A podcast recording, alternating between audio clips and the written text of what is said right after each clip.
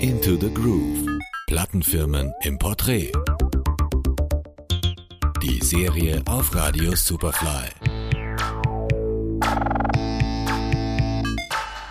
One, two, Es war einst das Zuhause der Rap-Legenden Dr. Dre, Snoop Dogg und Tupac. In den 90er Jahren war es eines der erfolgreichsten Hip-Hop-Labels, verschafft Gangster-Rap seinen Platz im Mainstream. Die Rede ist von Death Row Records. uh,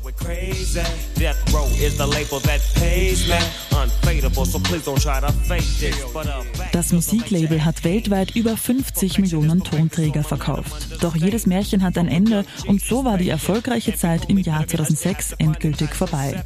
Bis jetzt. Denn Death Row Records hat einen neuen Anstrich und der heißt Snoop Dogg. Doch zurück zum Anfang. 1991 gründen Dr. Dre, Chuck Knight, The DOC und Dick Griffey das Musiklabel.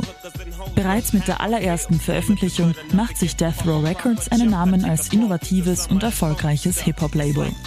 Das Album The Chronic von Dr. Dre ist ein Kassenschlager und verkauft sich über 4 Millionen Mal.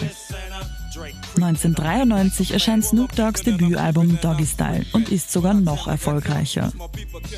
Als Tupac 1995 im Gefängnis sitzt, riecht das Musiklabel seine nächste Chance.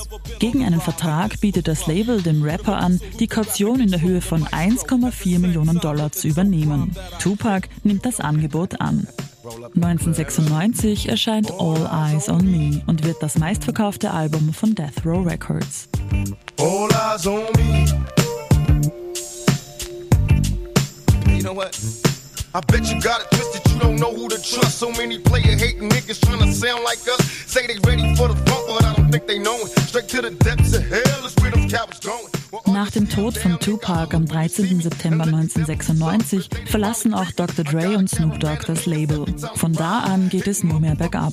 2006 meldet der einst einflussreiche Hip-Hop-Mogul Knight Insolvenz an und muss seine Plattenfirma schließlich verkaufen.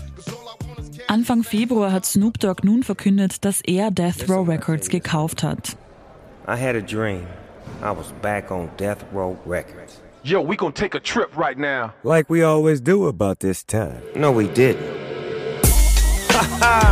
yes, he did. What the fuck is up, niggas and niggas? Oh yeah. We back up in this motherfucker. Nach einer 26 Jahre langen Pause kehrt der Rapper also dahin zurück, wo seine Karriere begonnen hat. Seine Rückkehr zum legendären Plattenlabel feiert Snoop Dogg mit seinem kürzlich veröffentlichten 20. Studioalbum und kehrt damit buchstäblich zu seinen Wurzeln zurück.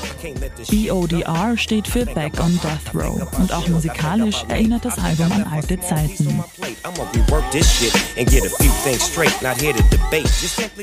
Alles deutet darauf hin, dass Snoop Dogg den Zauber des West Coast Hip-Hop wieder aufleben lassen möchte. Wird er dem altbewährten Stil des Labels treu bleiben oder doch neue Wege einschlagen?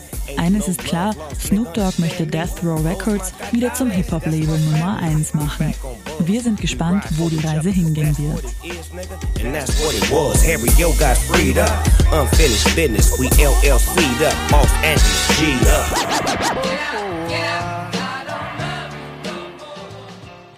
Into the Groove. Die Serie auf Radio Superfly.